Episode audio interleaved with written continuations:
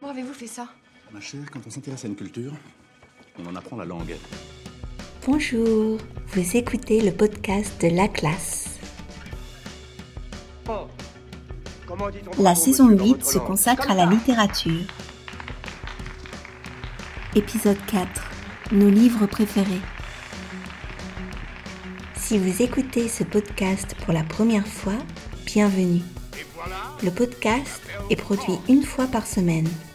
Pour obtenir les transcriptions et accéder à des exercices interactifs qui vous permettront d'améliorer votre compréhension, d'enrichir votre vocabulaire et de consolider votre grammaire, devenez abonné premium sur laclassedestelle.com.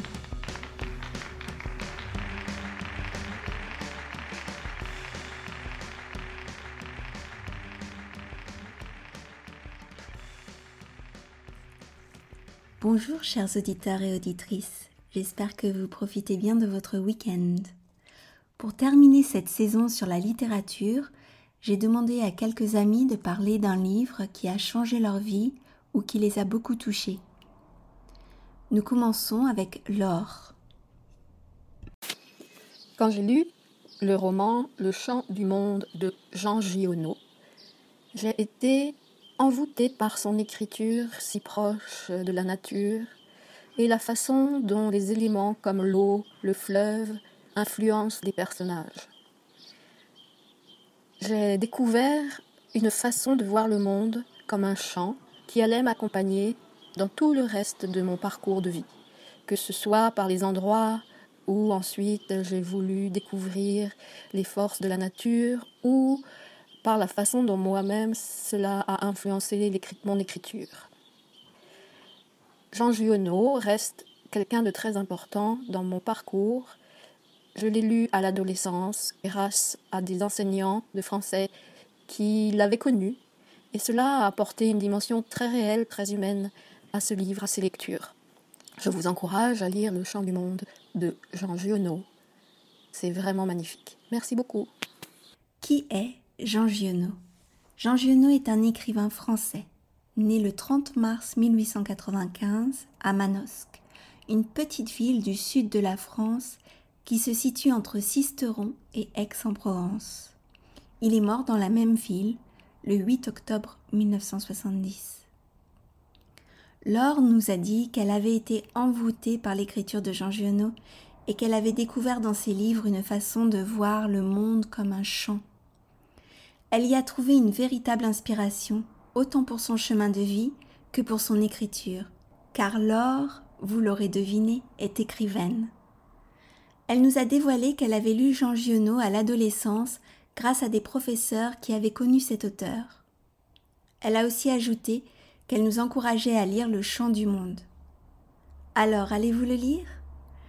Dans Le Chant du Monde, deux amis, Tonio, l'homme du fleuve, et Matelot, l'homme de la forêt, partent à la recherche du fils disparu de Matelot, jamais revenu du pays des montagnes noires. En remontant le fleuve jusqu'à ce pays sombre, ils feront des rencontres qui bouleverseront leur destinée. Continuons avec Mousse qui a adoré le livre Les fleurs sauvages d'Olly Ringland. Les fleurs sauvages. Une merveille, le suspense, les non-dits en famille, l'amour, l'amitié, la beauté des paysages, la vie. Tout est dit grâce aux fleurs qui sont pour moi les personnages principaux. Je l'ai lu trois fois et le relirai avec plaisir. Holly Ringland est une écrivaine australienne qui a grandi dans le jardin tropical de sa mère sur la côte est de l'Australie. Dans Les fleurs sauvages, la jeune Alice Hart, âgée de 9 ans, part vivre chez sa grand-mère qu'elle ne connaît pas. Quittant le bord de l'océan où elle a grandi, elle trouve refuge dans la ferme horticole de June où celle-ci cultive des fleurs sauvages d'Australie.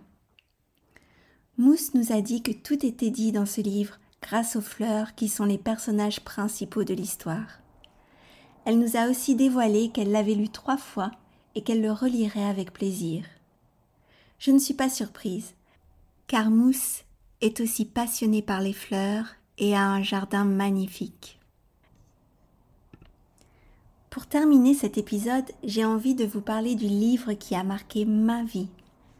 Le mien, c'est Cyrano de Bergerac, une pièce de théâtre écrite par Edmond Rostand en 1896. Je l'ai lu pour la première fois quand j'avais 16 ans, l'année du bac de français. Ma prof de français me l'avait conseillé. C'est le livre qui m'a fait aimer les livres. Il m'a ouvert les yeux sur le pouvoir des mots. Tout au long de la pièce, Cyrano jongle avec les mots, il les utilise avec précision, il joue avec eux. Il est drôle, il est courageux et rêveur, c'est un homme passionné, un ami dévoué. Sa beauté intérieure nous éblouit jusqu'au dernier vers. Et voilà, notre épisode est terminé. Pour obtenir les transcriptions et accéder aux exercices, n'hésitez pas à devenir abonné premium sur laclasdestelle.com. À bientôt!